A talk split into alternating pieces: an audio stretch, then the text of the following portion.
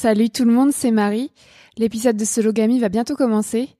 Ce petit message, c'est juste pour vous informer que si vous souhaitez l'écouter directement en avant-première et sans publicité, je vous invite à me rejoindre sur Patreon. Patreon, c'est une plateforme réservée aux artistes et créatrices de contenu, par exemple de podcasts, comme moi. Pour un abonnement de 5 euros par mois, vous soutenez mon travail et accédez à de nombreuses contreparties. Mon podcast Sologamy me demande plusieurs heures de travail par semaine. Ça fait déjà 4 ans que je travaille bénévolement pour produire tous les épisodes que vous écoutez gratuitement. Alors aujourd'hui, j'ai besoin de votre soutien financier pour continuer le podcast. Mon travail mérite une rémunération. Si vous en avez les moyens, rejoignez ma communauté Patreon à l'adresse suivante patreon.com slash mariealbertfr. J'ai mis le lien dans la description du podcast. Grâce à votre abonnement, vous pourrez donc écouter les prochains épisodes de Sologamy avant tout le monde et sans publicité, et suivre les coulisses de mon travail au quotidien. Merci et à bientôt sur Patreon.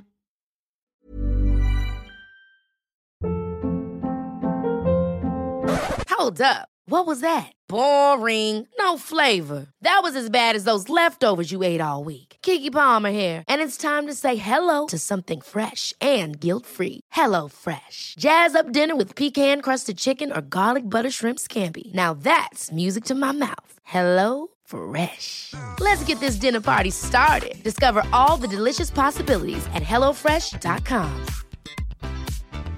Hey, it's Danny Pellegrino from Everything Iconic. Ready to upgrade your style game without blowing your budget? Check out Quince. They've got all the good stuff shirts and polos, activewear, and fine leather goods, all at 50 to 80% less than other high end brands.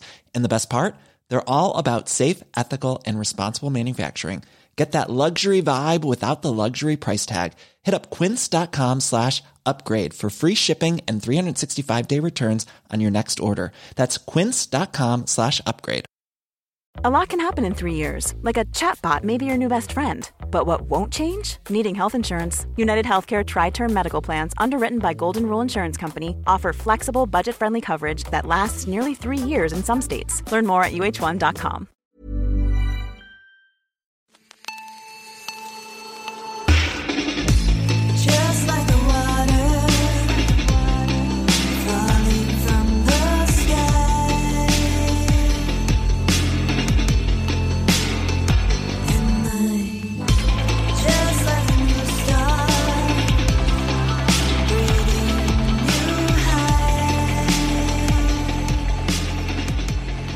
Bonjour à tous, bienvenue dans Sologamy, le podcast des célibataires qui n'ont besoin de personne.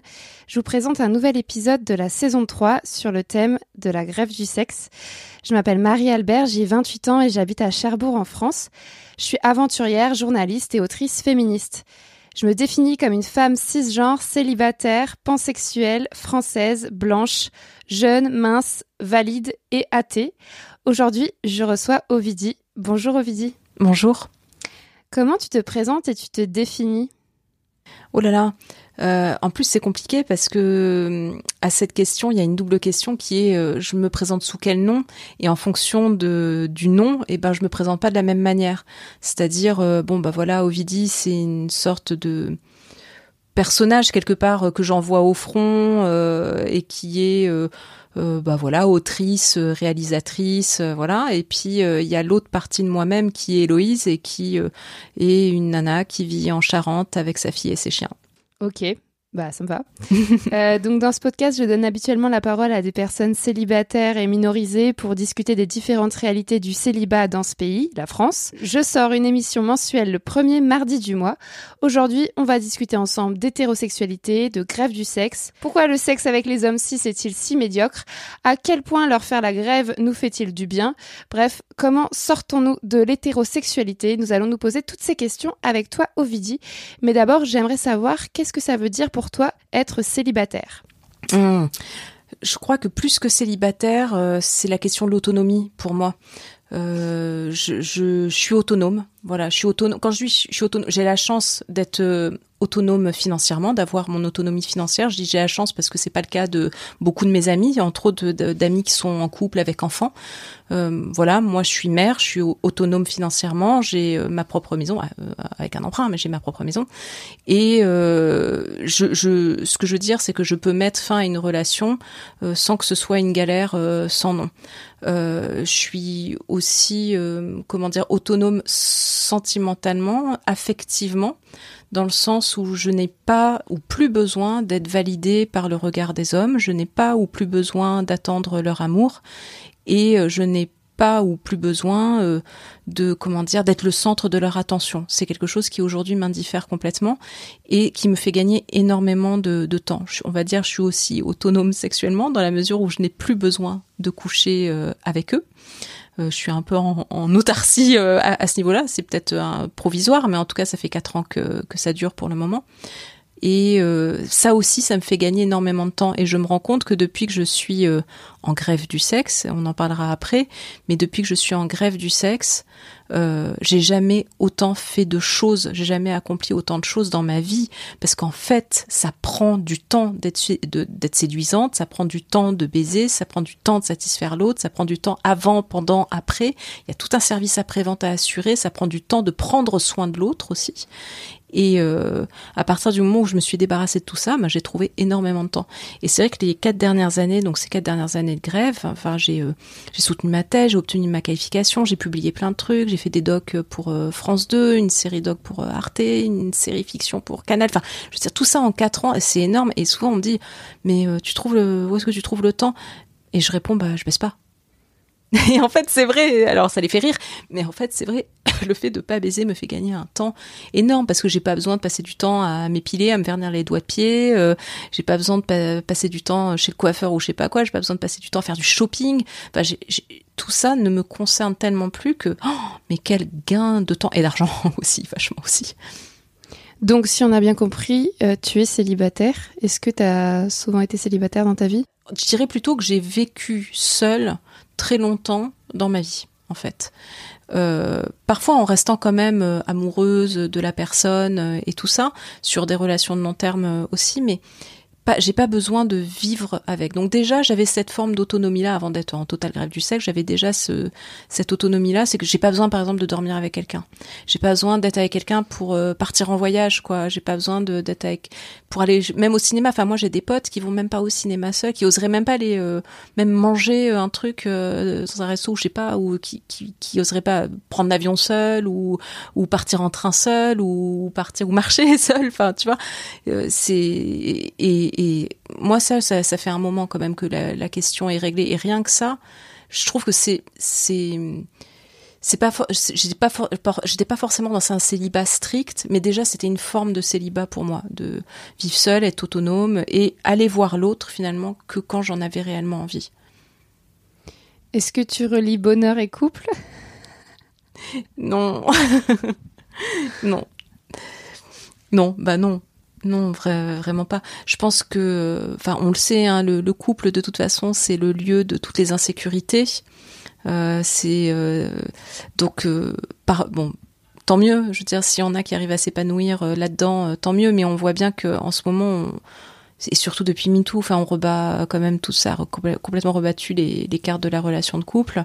On repense le couple, on repense l'amour, on essaie de repenser l'amour à travers le prisme de de l'égalité. euh, bon ben euh, voilà, c'est pas pour rien si on est en ce moment aussi massivement collectivement en train de remettre la question de l'amour, euh, de mettre en question l'amour. C'est c'est bah, bien parce que c'est que c'est pas le lieu de- du bonheur, non, en fait. Comment tu évalues ta santé mentale aujourd'hui? Ah, c'est une bonne question. Bah, je te remercie de, de la poser. Euh, Aujourd'hui, au moment où on se parle, je ne vais pas bien. Voilà, tu vois, c'est marrant. euh, de- Tu sais, d'habitude, on dit ça va, ça va. Bah, Aujourd'hui, au moment où on se parle, je ne vais pas bien parce que euh, parce que je suis en phase de promotion de ce livre qui parle de grève du sexe. Donc, j'ose dire publiquement, voilà, bonjour, je suis une femme et je ne couche plus avec les hommes. Est-ce que tu peux Et, juste euh, présenter le livre parce qu'on en a pas sûr. encore parlé? Alors en fait, c'est bon, c'est un livre qui s'appelle La chair est triste hélas, dans lequel euh, euh, qui est un texte littéraire, hein, qui est pas un manifeste, qui est plutôt un texte littéraire, mais écrit à la première personne, dans lequel euh, je raconte ma grève du sexe qui dure depuis quatre ans et demi maintenant, et je raconte ce que ça produit sur moi en fait, et toutes les raisons pour lesquelles j'en suis arrivée à ce- cette situation de, grève. Et euh, dire publiquement je ne couche pas quand on est une femme, euh, c'est très compliqué. Déjà, ça suscite des réactions viscérales du côté des hommes qui vont se moquer, qui vont dire ah bah c'est une frigide ou euh, ou ben bah de toute façon elle est moche, plus personne ne veut d'elle ou enfin des dégueulasseries comme ça que j'ai que j'entends hein, sur moi depuis plusieurs jours.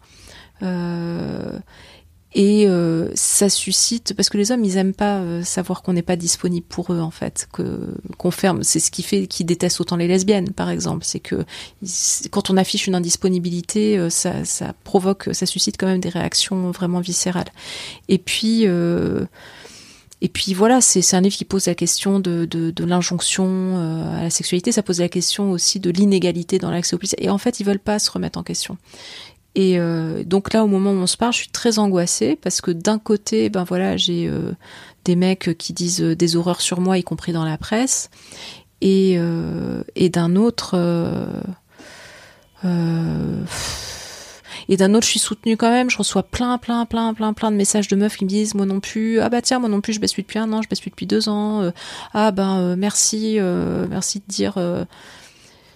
Merci de revendiquer d'être une mal baisée parce que c'est ça aussi ce que je dis. Je dis bah oui, je suis une mal baisée, bien sûr, et on est vachement nombreux à être des mal baisés. Et si si tous les mal baisés de la planète s'unissaient, mais on, on serait la première force mondiale, je crois bien quoi.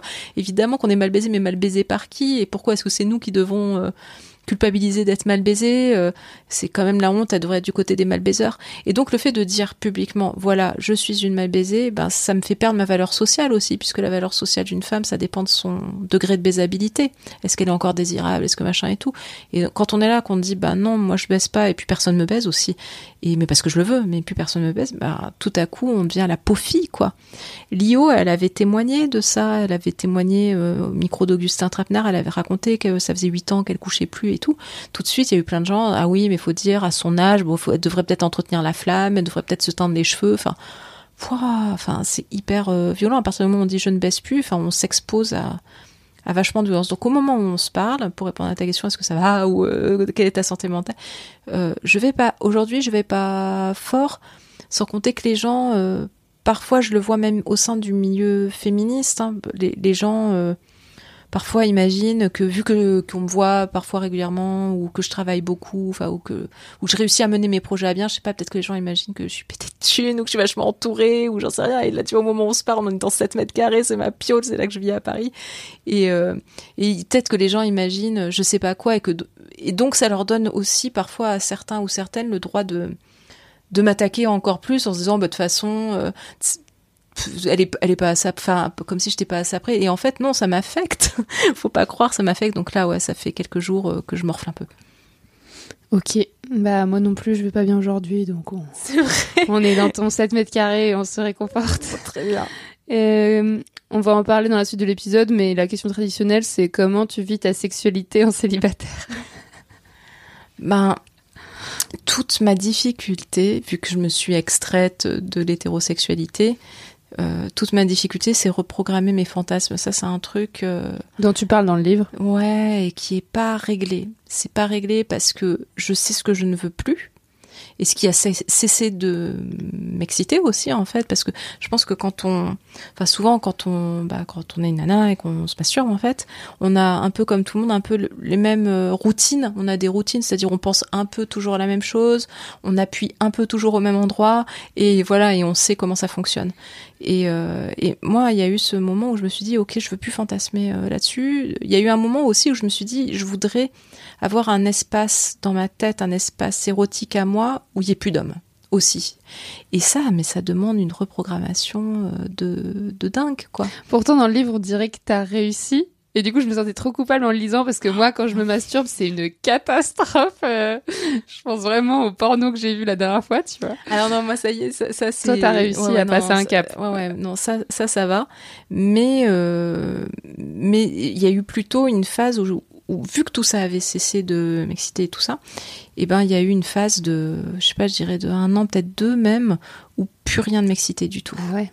Et donc là, j'avais tout cessé, absolument tout, parce que je me suis dit, ok, je c'est cassé, la machine ne marche plus, donc on va attendre. Et puis petit à petit, il y a des trucs qui sont revenus, euh, qui sont, enfin revenus différemment justement, ou d'autres trucs qui m'ont, qui m'ont ému en tout cas, voilà, ou qui me plaisent, ou. euh, Mais ce qui est un peu compliqué pour moi, c'est qu'il m'arrive parfois, quand même, c'est rare, mais ça m'arrive parfois de regarder un mec et de, de me dire, il y a un truc chez lui qui me plaît. Ça, ça m'arrive encore. Pas, mais vraiment pas souvent, mais allez, peut-être une fois par an.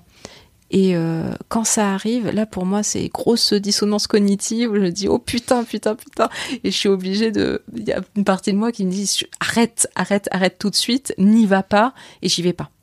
Mais euh, il m'arrive encore parfois de me dire euh, donc ce désir là il est pas complètement mort en fait. Il est pas euh, mon désir il est plus porté euh, il est plus tourné euh, effectivement vers les femmes ou vers les hommes non cisgenres. Mais euh, parfois de temps en temps je vais voir un mec et je sais pas il va y avoir un grain de peau, un avant-bras, un truc, une voix où je vais me dire ah putain, ça me fait un truc. Et puis, je me dis non, non. Et puis là, euh, je, je, si, je pouvais, je me verserais un seau d'eau fraîche euh, sur la tête euh, ou je sais pas quoi. Mais euh, ouais, non, non, faut pas que j'y retourne. Mais c'est bien d'avoir atteint ce cap parce que, enfin après on n'a pas du tout le même âge, mais moi là en ce moment j'ai un crush et je suis Ouais. comme toi, je me dis il va rien se passer. Et c'est la première fois que je vraiment je me force, tu vois, je me dis ok bah je peux avoir tous les fantasmes que je veux avec ce mec. Dans la vérité, il va rien se passer dans la réalité. Et c'est hyper empouvoirant de se dire aussi euh, bah ce mec il va juste rester un crush. Du coup, tu viens d'en parler. Est-ce que tu es sensible au regard d'autrui vis-à-vis de ton célibat? Euh, Là, tu viens de dire que tu étais sensible par rapport à ta grève du sexe, de ce que les hommes, euh, les journalistes pouvaient penser. Je suis sensible aux horreurs que je peux lire euh, sur moi. C'est ça, c'est c'est certain. Maintenant, euh, leur validation, pour de vrai, hein, c'est pas une posture et tout. Leur validation, je m'en fous. Mais vraiment, euh, moi, ce qui me revalorise, c'est certainement pas euh, ce que des vieux mecs pensent de moi, en fait. Ça, vraiment, je m'en fous, sincèrement. Non, ouais. Après, après, moi, j'ai pas du tout honte. Enfin, sinon, je, je, je- je- j'en aurais pas parlé publiquement. Moi, j'ai pas du tout honte de de m'être extraite de ça et de d'être en d'être en grève et je sais pas moi je trouve qu'au contraire il y a un truc euh, puissant quand même euh, là-dedans et euh, on survalorise trop le, le couple quoi enfin c'est une de nos de nos fonctions premières en tant que femme dans la vie en fait de chercher un mec faire tenir son couple entretenir la flamme patati patata enfin et euh, moi, je m'en fous de ça. Moi, ça me, je me sens pas valorisée euh, par ça. J'ai d'autres formes de validation, en fait. Et euh, je sais pas, moi, je, trouve ça plutôt grisant de pouvoir jouir de cette autonomie et en même temps d'avoir des, amitiés fortes, quoi. Parce que ça aussi, l'amitié, c'est un truc qui est sous côté total, quoi. On fait passer l'amitié en dessous de l'amour, euh, le couple d'abord. euh, Enfin, moi, je vois des, j'ai des potes euh, autour de moi. À partir du moment où elles sont en couple avec des mecs, je les vois plus. Elles sont plus du, elles ont perdent toute, elles perdent toute leur autonomie. Rien que partir en week-end, euh, je sais pas, avec moi par exemple, ou avec une pote, euh, c'est des trucs qu'elles font plus parce qu'à partir du moment où elles sont en couple, elles sont une espèce d'emprise amoureuse. euh, et ça, ça fait de la peine aussi, quoi. Enfin, ça fait de la peine. Bah oui, si, ça fait un peu de peine en fait. Et donc non, il y a un truc. euh, ouais, empouvoirant euh, quelque part à être, à être célibataire, je trouve. Et en même temps, parfois un peu difficile, faut pas se cacher aussi. Ce qui moi me manque, c'est pas euh, cette validation. Ce qui me manque, moi, c'est parfois le, le toucher. Mm.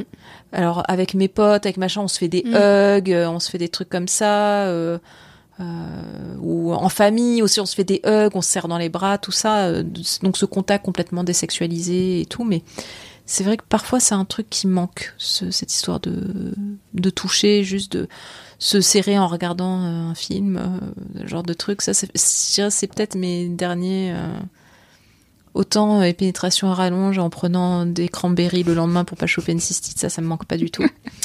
autant, ouais, il y a un truc qui me manque dans l'absence de contact physique. Donc au moment où on enregistre cet épisode, tu sors ton livre euh, La chair est triste hélas ce jour-là, aujourd'hui, euh, 16 mars 2023.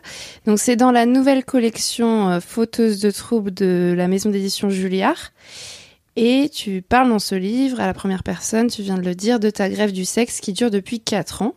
Et d'abord, je voudrais savoir euh, comment est né ce livre. Est-ce que c'est la maison d'édition qui te l'a commandé ou est-ce que c'est toi qui leur a proposé? Alors, euh, c'est une collection qui a été lancée par Vanessa Springora. Et euh, Vanessa m'a contacté, je dirais, il y a à peu près deux ans pour me parler de cette envie de lancer une, une collection. Et elle voulait lancer une collection d'aut- d'autrices qui parlent des sexualités.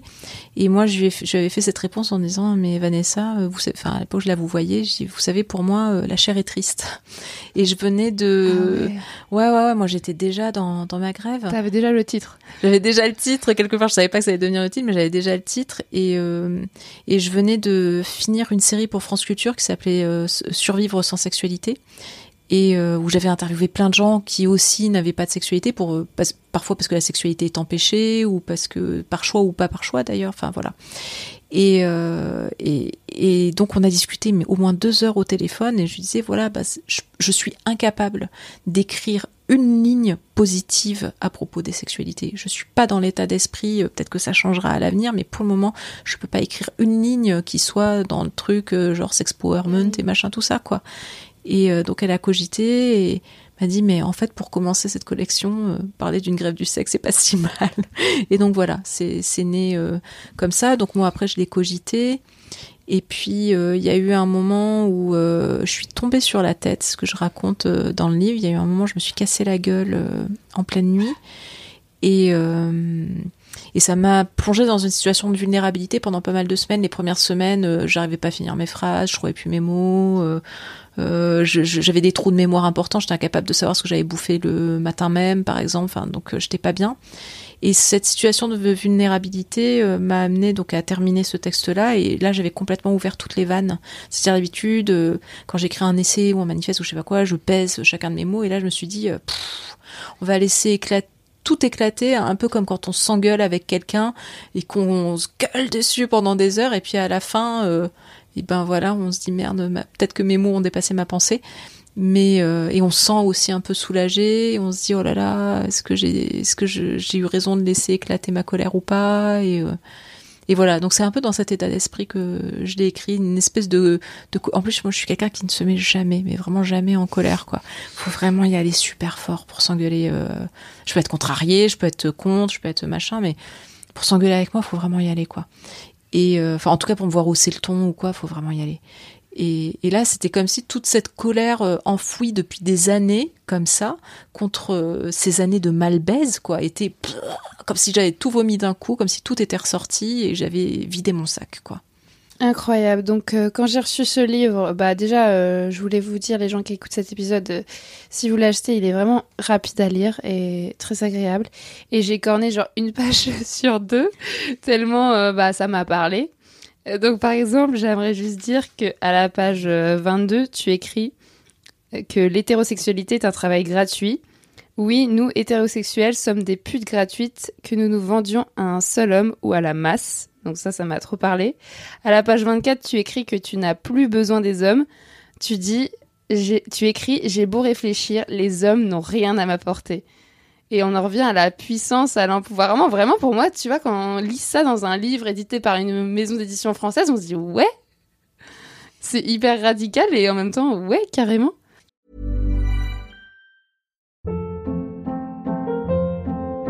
Hold up. What was that? Boring. No flavor. That was as bad as those leftovers you ate all week. Kiki Palmer here, and it's time to say hello to something fresh and guilt-free. Hello Fresh. Jazz up dinner with pecan-crusted chicken or garlic butter shrimp scampi. Now that's music to my mouth. Hello Fresh. Let's get this dinner party started. Discover all the delicious possibilities at hellofresh.com.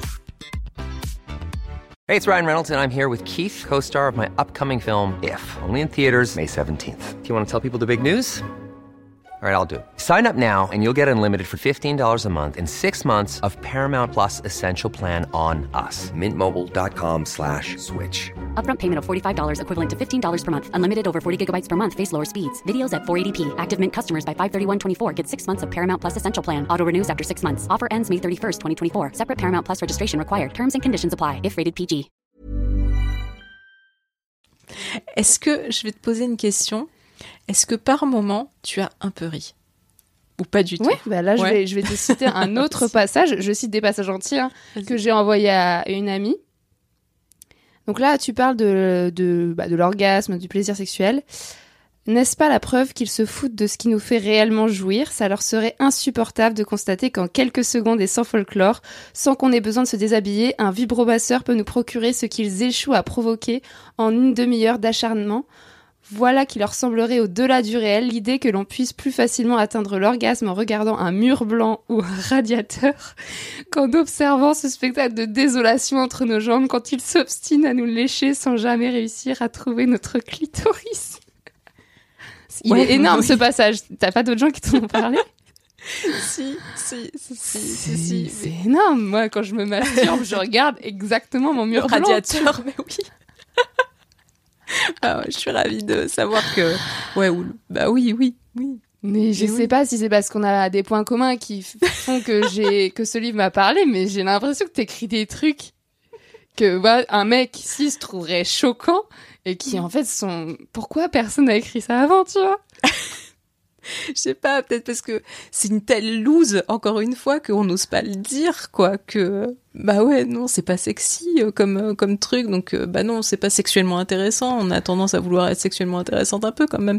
Et non, bah non, bah ouais, non, le mur blanc, mais ouais, bien sûr, mais combien de fois je me suis fait jouir devant un mur blanc Et sur la malbaise, moi j'ai un problème, c'est que quand je couche avec un mec, après le lendemain à mes potes, je vais dire que c'était cool, que c'était super. Et des semaines après, des mois après, je me dis mais en fait c'était de la merde. Est-ce que toi t'as tout de suite cette clairvoyance de te dire c'était nul? Ou est-ce que t'as tendance de temps en temps à parce que t'as passé un bon moment, enfin même si sexuellement c'était pas ouf, tu enjolives ou toi t'as toujours cette clairvoyance? Alors j'ai pas toujours eu, mais euh, les quelques rares fois où de ces dernières années où j'ai retenté, euh, non, je vais être cruelle parce qu'il y en a un, c'était pas, c'était pas, euh, c'était pas horrible, mais euh, non, mais en fait, en général, en général, j'attendais tellement autre chose. J'attendais plutôt une forme de de relation ou de de relation. Ouais, je crois que c'est ça plus que du plaisir. Donc, ce qui fait que, encore une fois, je, j'ai été éduquée à penser que mon plaisir était optionnel. Donc, euh, donc dans ces moments-là, oui, j'ai quand même conscience que c'est vraiment de la malbaise. Et en même temps, euh, je me dis bon, j'accepte que ce soit de la malbaise parce que euh, c'était dans le but de passer un moment privilégié avec cette personne, quoi, en fait. Je sais pas si je suis très claire, mais Et dans le livre, tu parles aussi des violences que l'on subit de la part des hommes. Et par exemple, il y a un moment qui m'a frappé, c'est quand tu parles de la psy. Elle te demande si t'as été violée, et toi, dans ta tête, tu te dis, bah, bien sûr que j'étais violée, pas vous. Et moi, je me suis dit, mais exactement pareil. En fait, quand je parle de viol à des personnes, des femmes, des fois, voilà, elles sont surprises, euh, voilà, euh, que je dise que j'ai été violée et tout. Et, et toi, tu dis, mais en fait, euh, enfin, tout le monde a été violé, entre guillemets. Enfin, pas violé, mais voilà, violence sexuelle. au, au moins abusé, Ouais, au, moins, tu vois. au moins subi des violences sexuelles. Et c'est encore tabou entre femmes. Mm. Et quand on dit j'ai été violée, on a encore l'impression, j'ai encore l'impression de porter un stigmate, tu vois. Et c'est pas forcément le viol, voilà, dans la rue sombre, euh, par une pénétration, euh, par un inconnu, etc. Donc euh, c'est. Et tu insistes sur le fait que ton célibat, donc euh, j'ai bien aimé parce que tu te, céli- tu te définis plus- plusieurs fois comme sologame, ce qui arrive plutôt rarement dans les livres. Ton célibat te préserve de la violence, euh, page 79. Et ça renvoie au thème du dernier épisode de Sologamie. J'ai invité Anne qui a raconté euh, dans l'épisode, qui est très dur à écouter, que son ex l'a violée pendant 7 ans et qu'elle est désormais terrifiée par les hommes et le couple.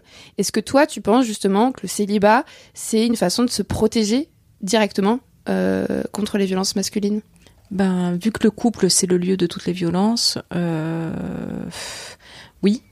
Et j'avoue que dormir seul, c'est vraiment un bon c'est un vrai kiff hein, de dor- dormir seul. Mais euh, ça j'ai encore des restes de ça. Enfin j'en j'en parle dans le livre. Je fais un cauchemar qui est récurrent mais que je fais très souvent encore et qui est que un serpent est dans mon lit et c'est très réel hein, vraiment très réel. Je rêve qu'il y a un serpent qui est dans mon lit et qui me passe sur le corps. Et je pense qu'il n'y a pas besoin d'avoir fait des années euh, de psy euh, pour euh, savoir ce que ça représente quoi. C'est que c'est que à plusieurs reprises dans ma vie j'ai déjà été pénétrée en étant endormie dans des situations de de couple euh, voilà de couple ou de relation avec quelqu'un euh, voilà avec qui j'avais déjà eu un rapport mais et avec cette idée que bah il, était déjà venu euh, une fois donc il pouvait y retourner quand il voulait quoi. Et, euh, et ça m'est arrivé à plusieurs reprises dans ma vie avec des mecs différents. Et sur le coup ça m'a pas j'ai cru que ça m'avait pas trop traumatisé plus que ça. Et je vois que aujourd'hui euh, à 42 ans je continue même en dormant seule à faire ce cauchemar où un serpent me passe sur le corps. Donc ça veut dire que dans ma tête il y a un truc qui n'est pas euh, qui est pas digéré quoi. Donc oui dormir seul ça préserve quand même de vachement de violence et il y a un truc que j'évoque aussi dans le livre qui peut paraître euh, fou mais souvent enfin les, que- les quelques fois où j'ai eu des mecs comme ça souvent je prétextais, j'avais toujours un bon prétexte pour partir très tôt le matin. Moi, je suis quelqu'un qui se lève très tôt, euh, ce qui n'est pas le cas de, des mecs célibataires. Les mecs, quand ils ont des enfants, ils se lèvent tôt, mais sinon, les mecs célibataires, ils se lèvent pas tôt, quoi. Et, euh, ou vraiment au dernier moment pour aller taffer, moi, je me lève tôt. Et euh, souvent, je prends le prétexte d'avoir un train à prendre ou d'avoir du travail ou pour partir très tôt, pour être la première à me lever, à m'habiller, à me casser, pour ne pas avoir à subir leur érection matinale. Parce qu'il n'y a rien que je redoute plus que les érections matinales. Parce que euh, se réveiller, avoir quelqu'un euh, qui a la gaule et qui, euh, et qui se colle contre toi, tu vois, c'est quand même un truc malheureusement extrêmement banal. Après, tu peux décliner, refuser. Je veux dire, ils vont pas tous nous attraper la gorge et voilà. Mais c'est un truc qui est c'est un truc que moi je supporterais plus quoi par exemple Le- le- et c'est vraiment une crainte qui est toujours là parce que je pense que je n'ai pas j'ai pas le souvenir d'avoir dormi avec un mec en faisant la grasse matinée comme ça depuis vraiment très longtemps très très très longtemps en fait Oui, parce que c'est ce que t'expliques dans le livre, c'est que ça fait 4 ans que t'as entamé une grève du sexe, même si au début t'appelais pas ça forcément une Ouais. grève du sexe, et que pendant ces 4 ans, il y a eu quelques fois où euh, t'as eu des relations. de de il y a eu deux deux deux garçons ouais. Ouais. Et moi, ça fait 4 ans et demi que je suis célibataire. Et en fait, je me suis dit en le disant, bah, dans ce cas, moi aussi, je suis sexe. Puisque, euh, voilà, de temps en temps, je, je m'écarte du droit chemin. Et après, je reviens. Moi, c'est différent, c'est que je suis dépendante affective. Du coup, je tombe amoureuse des connards. ah ma pauvre aïe aïe Du coup, au mois de décembre, j'ai eu une histoire comme ça. Et pendant euh, deux semaines, j'étais par terre, quoi. Je faisais que pleurer parce que le mec, forcément, euh, ça n'intéressait pas de, d'être en- enfin, de se mettre en couple avec moi. oh, ouais. Ça il faut faudrait qu'on trouve un truc pour euh, se libérer de de ça parce que euh, Parce que toi, t'as pas ça. Tu écris bien que t'as des variations émotionnelles pas très Non, grandes. pas ouf. Moment, tu dis ça. J'ai pas énormément. L'heure, je disais que je me mettais pas souvent en colère, mais c'est un peu valable pour euh, pour tout. C'est genre, euh, ah tiens, euh, t'as gagné au loto. Ah, chouette, formidable. Et euh, mais ou genre euh, non mais euh, j'ai jamais gagné au loto mais je sais pas si on m'annonce une bonne nouvelle par exemple je sais pas genre ah enfin j'en sais rien d'ailleurs mais j'ai vraiment très peu de même si on m'annonçait la meilleure nouvelle au monde tu vois genre ah t'as gagné un Oscar tu vois je serais là ah merci. Tu vois. Et euh, donc vraiment j'ai peu de variations émotionnelles tout ça pour dire. Et, donc euh, y compris euh, dans mes relations amoureuses donc c'est vrai que je vais pas être trop dépendante et tout et je vois pour avoir euh, des potes qui sont là-dedans dans ces schémas-là, mais putain, je vraiment, oh, ça c'est un truc en plus quoi. C'est et, puis eux, dès qu'ils peuvent vraiment nous en faire baver, ils y vont. Et puis euh, et ils veulent vraiment pas s'engager en plus parce qu'ils veulent vraiment pas s'emmerder parce qu'une fille c'est des emmerdements, ils veulent vraiment pas s'emmerder quoi. Donc euh, bon, non, moi ce qui me ce qui me chiffonne, c'est euh, c'est quand je suis pas respectée en fait. Ça c'est un c'est un truc que j'arrive pas à digérer. Moi, je peux être en boucle euh, là-dessus si un mec me respecte pas ou m'humilie. Alors là, mais je peux être en boucle là-dessus pendant des mois, hein. des mois. J'ai bien aimé quand tu écris que tu préfères encore avoir le cœur froid comme l'acier plutôt que le sentir battre à nouveau pour ces créatures qui ne le méritent pas. Ah, putain, j'ai écrit ça. Et je suis d'accord, en fait, moi je préfère n'aimer personne que de souffrir pour un connard. Pourtant, la société hétéropatriarcale nous enjoint à faire l'inverse. Il y a une copine, ta copine Coralie, qui te dit, à un moment, euh, mieux vaut avoir un cœur battant qu'un cœur mort. Ouais, bah, je sais pas. euh, oui, bah c'est sûr, hein, entre. Bah non, mais les gens pensent qu'on a un cœur mort en fait quand on dit bah j'ai un crush mais il va rien se passer, euh, je ressens rien, je veux être célibataire. On a l'air d'être chiante, tu vois. Mhm. Ouais, ouais, ouais, ouais, bah oui, oui, oui, oui, oui, euh, d'être la rabat-joie euh, de, de service, quoi. Ouais, ouais, ouais, non, mais. On laisse pas sa, sa, sa chance à l'amour, blablabla. Oh, putain, moi j'en peux plus de cette culture de l'amour, quoi.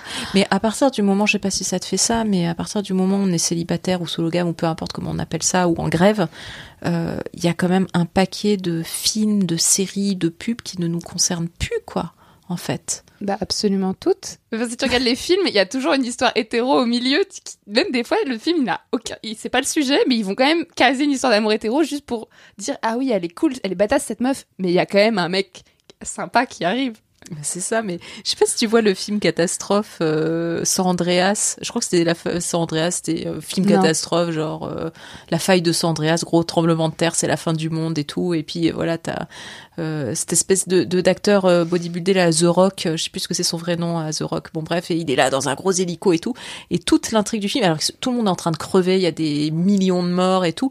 Mais toute l'intrigue du film, c'est est-ce que The Rock va finir par se remettre en couple avec son ex-femme dont il est divorcé parce que tous les deux vont aller sauver leur fille qui est coincée sur le toit d'un immeuble et tout. Mais donc même dans le pire des films catastrophes, en fait, t'as toujours une intrigue amoureuse, genre euh, et le happy ending, c'est ça, c'est que euh, le, le mec et la nana se mettent ou se remettent en couple et putain et moi ça me les séries, même tu sais toutes les séries pour meufs quoi. Mais ça me concerne tellement pas plus et donc parfois je regarde des trucs ou même des pubs, il y a des pubs, je me dis putain mais ça ne s'adresse plus à, à moi, je fais plus partie du game quoi en fait. Les vacances à deux, euh, Vacances à deux. les ouais. pubs et tout. Donc, euh, on va résumer le problème, parce que la grève du sexe, c'est pas de faire du sexe en soi, c'est euh, les mecs cis. Oui. Donc le problème, c'est l'hétérosexualité. Mais comme toi et moi, on est bisexuels, pansexuels, est-ce que on pourrait pas juste abandonner les mecs cis et aller coucher avec d'autres personnes? Ah, franchement, si, mais c'est pas si simple parce que parfois, voilà, il peut y avoir de nouveau une attirance. On se dit putain, j'y retournerai plus jamais. Et puis euh, tout à coup, on va se retrouver de nouveau euh, attiré par euh, puis par les pires en plus. Quoi, je sais pas comment on se démerde, mais c'est c'est c'est rarement euh, le, le moment où on craque, euh, c'est rarement le meilleur, quoi. Et euh, après, je suis vache parce que il y a, y, a, y a quand même euh, il y a quand même des mecs dans ma vie avec qui euh, j'ai eu des moments privilégiés d'échanges et de trucs un peu chouettes, mais mais pff, enfin franchement euh, ouais non mais mais je, je comprends pas pourquoi on y retourne toujours quoi. Enfin toujours. Je Toi, ça va, t'as l'air de d'y retourner quand même de moins en moins. Ouais, de moins en moins. Moi, je suis, euh, ouais, ouais, moi, chat échaudé, craint l'eau, ouais, euh, froide. je crois que c'est comme ça qu'on dit. Mais je sais pas euh, qui sont les gens qui t'entourent, mais moi, le problème, c'est que mes amies, elles sont toutes hétéros et elles sont toutes en couple ou elles cherchent à tout prix à se mettre en couple avec des mecs cis. Donc, si j'étais entourée que de personnes lesbiennes, tu vois, peut-être que ce serait différent. Mais le fait que la société et tous mes amis et ma famille me montrent euh, cet exemple-là, enfin, Après, il y a un truc que j'ai réglé. Euh, je dirais c'est mon, avantage là-dedans, c'est que moi j'ai réglé la question de l'enfant, dans le sens où euh, je suis mère et je suis mère méga heureuse et et d'une grande. Maintenant, elle est grande et euh, et la question du deuxième enfant euh, se pose moins parce que tout simplement, euh, tu vois, j'ai 42 ans, donc ça veut dire euh, pff, mes ovocytes, ils sont, ils vont peut-être commencer à se raréfier. Enfin, on sait qu'à partir de 35 ans, c'est un peu la merde. Et euh, c'est mon seul regret dans le fait de pas coucher avec les hommes, c'est que je me dis bon, vu que je couche pas avec eux, ça veut dire que je peux pas faire de deuxième enfant. ah, t'as, des, C'est- t'as des tentations, t'as déjà, des fois, t'as envie d'avoir un deuxième enfant. Ouais, ouais. Et j'ai fait, j'ai tiré un trait sur la possibilité d'avoir un deuxième enfant parce que je ne voulais pas recoucher avec les hommes, Mm. ça c'est une chose. Et parce que je voulais pas me remettre non plus euh, dans ce truc de couple et machin et tout. Donc, euh, mais c'est pas grave. Je, j'en, déjà, j'ai réglé cette histoire de maternité. J'en ai une, je suis très heureuse euh, avec elle. Et euh, je serai peut-être pas aussi chill là, tu vois, comme ça en disant ouais, ils ont rien à m'apporter, j'en ai rien à foutre. Si euh, si j'avais pas d'enfant et que j'en avais envie en fait, parce qu'après on peut aussi ne pas en avoir envie et puis on puis on s'en fout. Mais moi je moi c'est moi j'en voulais, voilà, moi j'en voulais, euh, c'était vraiment important pour moi, euh, pas dans mon mais c'était un truc presque pff, animal, Ouais. c'est après tu le sens, tu le sens pas quoi. Moi c'était oh, j'ai envie, je veux avoir un bébé quoi. Et je pense que si avec cette envie, si, si cette envie-là avait été frustrée parce que voilà, bah aujourd'hui je serais un peu triste et peut-être que je chercherais encore à faire couple avec eux. Là aujourd'hui vraiment, euh, tu vois, c'est bon, je vais pas me relancer dans les couches euh, et tout, c'est fini. Donc vraiment, ils m'ont rien. Enfin, je veux dire, ils ont vraiment rien, plus rien à m'apporter. Je veux dire, même pas, euh, même pas le, la possibilité de faire un enfant, quoi. Ouais, et pour revenir à la sologamie, tu écris un moment être sologame m'a ouvert de nouvelles perspectives. C'est ce que disais, c'est ce que tu disais aussi au début de l'épisode. Je n'ai jamais autant aimé voyager seule. Je me suis jamais sentie aussi bien alimentée. Je me suis jamais aussi bien alimentée. Je n'ai jamais dormi aussi sereinement depuis que plus personne ne partage ma couche. Voilà, tout est dit. Euh, personnellement, j'aurais jamais fait le tour du globe sur un cargo, ni écrit mon premier livre La puissance à 25 ans si j'avais été en couple, je le sais, puisque je l'ai fait juste après avoir quitté mon mec. Est-ce que tu peux reparler en fait de, des avantages de la sologamie, puisqu'on est là pour ça? Bah déjà, si t'avais été en couple à ce moment-là, il t'aurait appelé 50 fois. J'avais pas de réseau, donc c'était mort. Ouais, voilà, c'était bien. Là, au moins, tu vois, ça règle le problème, quoi. Il m'aurait largué. Mais euh, t'as des mecs comme ça, mais tu, tu pars euh, genre 24 heures de chez toi, ils t'appellent euh, pour savoir où t'es, ce que tu fais. Enfin, donc dé- déjà, ça libère en grande partie de cette dépendance de affective et tout ça. Enfin, je veux dire, ça désapprend en fait, comment dire. Au bout d'un moment, tu, alors ça c'est parfait, tu vois, t'es sur un bateau, t'as pas de, t'as pas de connexion, bah au moins la question se pose plus de, du devoir d'appeler, de dire voilà j'ai fait ci, j'ai fait ça, euh, euh, et toi, euh, j'espère que t'es allé voir père sous-entendu, j'espère que t'es pas allé voir une autre femme pendant que j'étais pas là, enfin tu vois tout ce, toute cette angoisse et tout ça. Moi j'ai- j'aime beaucoup voyager seule et ou avec ma fille, j'aime bien aussi avec ma fille, ou j'aime bien voyager pour le travail ou machin. Et et, et j'ai besoin Putain, mais en fait, moi, je repense à, je sais pas, à bien des années auparavant, quand j'étais en couple et tout, partir en vacances avec un mec, mais ça veut dire, euh, tu peux pas faire ce que tu veux. Euh, tu veux visiter un truc qu'il veut pas. Euh, tu, euh, tu, tu, tu veux bouffer un truc. Enfin, tu- en fait, t'as pas cette liberté. Alors que moi, quand je bouge, j'ai envie de pouvoir euh, aller où je veux, visiter ce que je veux. Et en plus, moi, j'aime beaucoup les pays méga froids, tu vois. Moi, je, je me fais des moins 25 et tout, je suis bien comme ça et tout. T'as aucun mec qui veut me suivre, hein, tu vois. Je sais pas pourquoi les mecs, ils sont, ils sont frileux, quoi. Enfin, bon, bref. En tout cas, c'est où j'ai rencontré. Donc, quand je leur dis, oui, euh, viens, on va aller, enfin, bon, bref. Donc, tous mes délires, enfin, ils me suivent pas, quoi. Ils me suivent pas. Et puis, en plus, moi, je prends, j'aime beaucoup le train. Donc, euh, je me fais des périples impossibles, euh, de- des journées entières de train euh, à l'autre bout et tout et genre traverser la Norvège en train, faire des trucs comme ça. J'aime vraiment beaucoup le, travail. J'adore. En plus, c'est un truc que je kiffe. aller dans une gare, regarder les horaires, me dire oh, tiens, on va passer par là, me faire des petits. Puis, enfin bon, bref. Mais t'as aucun mec qui, qui me suivrait et ça va pas les faire marrer. Donc cette liberté, aussi cette liberté là, tu vois, d'aller où tu veux. Bouffer ce que tu veux. euh. Oui, mais il y a aussi le fait que moi, j'aurais même pas eu l'idée, j'aurais même pas osé le faire. Tu vois C'est que je me disais, ah, j'étais amoureuse, j'allais pas partir quatre mois sur un bateau. Toi, c'est vraiment le la rupture qui a déclenché cette envie Ouais, de parce que moi, j'ai toujours aimé voyager seule et mon mec, il aurait pas fait le tour du globe avec moi, tu vois. Ouais. Donc, euh, je me suis dit, il fallait que je sois. chiant. il fallait que je sois célib pour le faire. Et pareil, euh, tout le travail que tu as dit au début de l'épisode, euh, les quatre mois que tu viens de passer à faire énormément, euh, les quatre ans, pardon, à faire énormément de travail. Si tu avais un mec, enfin moi, ça prend un temps infini du début à la fin de la relation. Donc c'est c'est comme ça que Ovidie euh, travaille autant. Mais oui, elle baisse pas. Non, mais oui, mais ouais, ouais, bah ouais, ouais, ouais. Non, mais c'est sûr. Mais ça, laisse, ça laisse une grande place dans notre vie en fait, de d'être libéré de ça. Après, moi, je rêve. Tu vois, si vraiment je devais me projeter, moi, je rêverais d'une relation euh, amoureuse euh, avec un homme, une femme, euh, peu importe. Je rêverais d'une relation amoureuse sans dépendance, sans avoir besoin de se voir toutes les semaines, avec des périodes où, bah tiens, ça fait trois mois, deux mois qu'on s'est pas vu, bah c'est pas grave, on s'aime quand même et on s'aime de façon inconditionnelle et, et on s'aime euh, qu'on prenne du poids ou qu'on en perde, on s'aime euh, que qu'on vieillisse euh, ou pas. Enfin, je- C'est une histoire d'amitié en fait.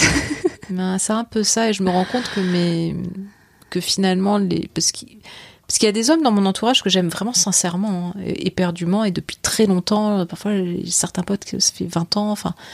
Euh, mais c'est des mecs avec qui j'ai pas de relation sexualisée, quoi. Et effectivement, on peut passer un mois, deux mois euh, sans se voir, et, quand on se voit, on, bah, on s'aime, quoi, et on est toujours content de se revoir.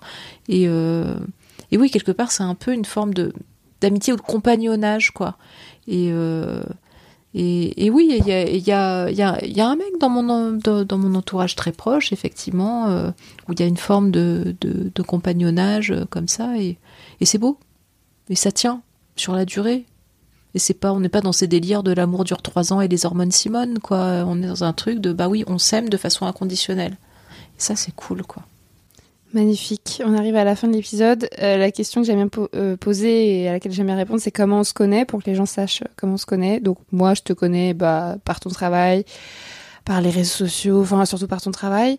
Et toi, euh, tu me connaissais, c'est ça, avant aujourd'hui? Ouais, oui, ouais, ouais. Moi, je te connais des réseaux sociaux. Mhm. Euh, Tu, j'ai tu te rappelles commencé- plus comment ça a commencé si, si, si, si, si, absolument si. Moi, j'ai été interpellée euh, par le fait de marcher seule. Mm. Moi, c'est ça qui euh, qui m'a qui m'a interpellée. Je pense que c'était il y a peut-être un an ou deux, un truc comme ça. Je, je me repère à tes cheveux. je vois que tes cheveux ont poussé. T'avais des cheveux courts euh, à ce moment-là. Et et tu tu marchais et, et je me suis dit ouais, ça me parle carrément, carrément parce que je trouvais ça super justement de partir seule puisque on le disait tout à l'heure, moi j'adore euh, partir seule aussi et tout ça. Et euh, je me suis dit, ouais, c'est courageux parce que ça, c'est encore un stade au-dessus où moi, ça me fout la trouille, tu sais, euh, de de de randonner seule, tu vois. Moi, j'admire beaucoup. Moi, ça me ça me flanque les chocottes. Et et toi qui es là, qui dit, euh, l'espace m'appartient et j'y ai toute ma place et je suis légitime, je me suis dit, putain, mais ouais, en fait, quoi. Mais j'aurais quand même les chocottes. mais mais en fait, ouais, et c'est comme ça moi que que je t'ai connu. Ok, bah c'est une bonne transition pour dire que je reprends mon tour de France à pied cet été, le 1er juillet à Hendaye, et que je vais traverser les Pyrénées toute seule. Et tu fais jamais, euh, tu, tu fais jamais des bouts de trajet avec des potes euh, ou des trucs Si, comme mais ça en fait, j'aime tellement être seule que s'il n'y a pas que les mecs que je trouve chiants, il y a aussi les gens en fait. Parce Ah, que quand je suis avec des gens, tu sais, bah forcément, tu t'arrêtes quand la personne est fatiguée, Oui. tu manges quand la personne est fatiguée, et en fait, j'aime trop être seule. Mais si, il y, a des- y a des inconnus ou des amis qui viennent euh, marcher avec moi. Parce que bon, trois mois toute seule, euh, voilà. Mais de toute façon, c'est des, des randonnées aussi où il y a des gens qui marchent et que je rencontre euh, à- sur le chemin. Là, les Pyrénées, c'est un sentier qui est assez connu.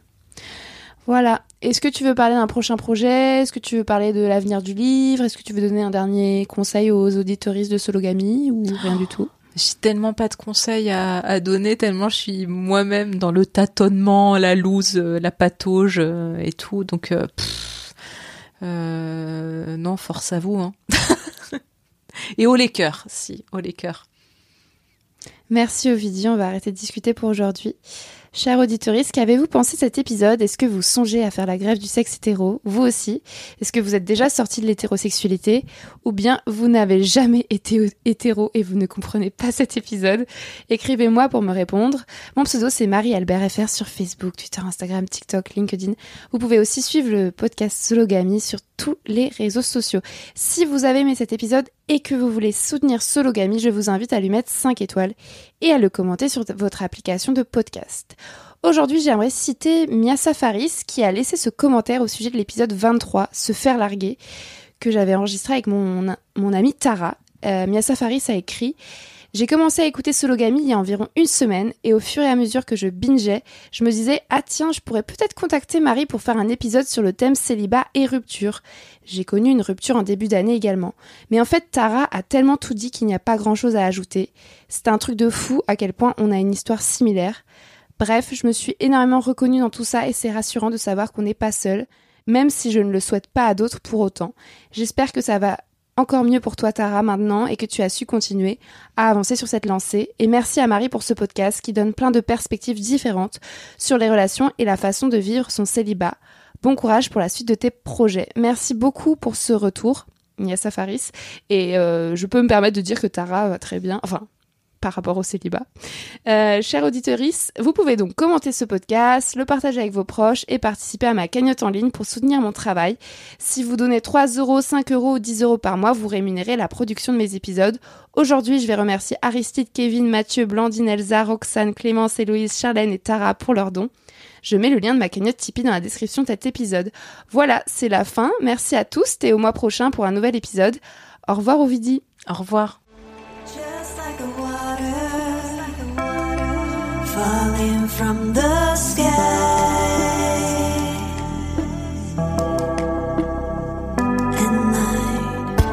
Just like a new highs.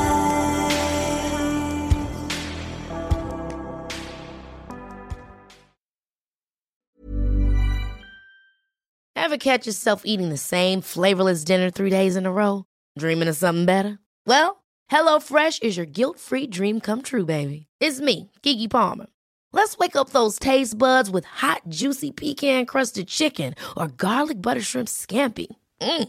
Hello Fresh. Stop dreaming of all the delicious possibilities and dig in at HelloFresh.com. Let's get this dinner party started. Hi, I'm Daniel, founder of Pretty Litter. Cats and cat owners deserve better than any old fashioned litter. That's why I teamed up with scientists and veterinarians to create Pretty Litter. Its innovative crystal formula has superior odor control and weighs up to 80% less than clay litter. Pretty Litter even monitors health by changing colors to help detect early signs of potential illness. It's the world's smartest kitty litter. Go to prettylitter.com and use code ACAST for 20% off your first order and a free cat toy. Terms and conditions apply. See site for details. Imagine the softest sheets you've ever felt. Now imagine them getting even softer over time. That's what you'll feel with Bowl and Branch's organic cotton sheets. In a recent customer survey, 96% replied that Bowl and Branch sheets get softer with every wash. Start getting your best night's sleep in these sheets that get softer and softer for years to come. Try their sheets with a 30-night guarantee. Plus, get 15% off your first order at bowlandbranch.com. Code BUTTERY. Exclusions apply. See site for details.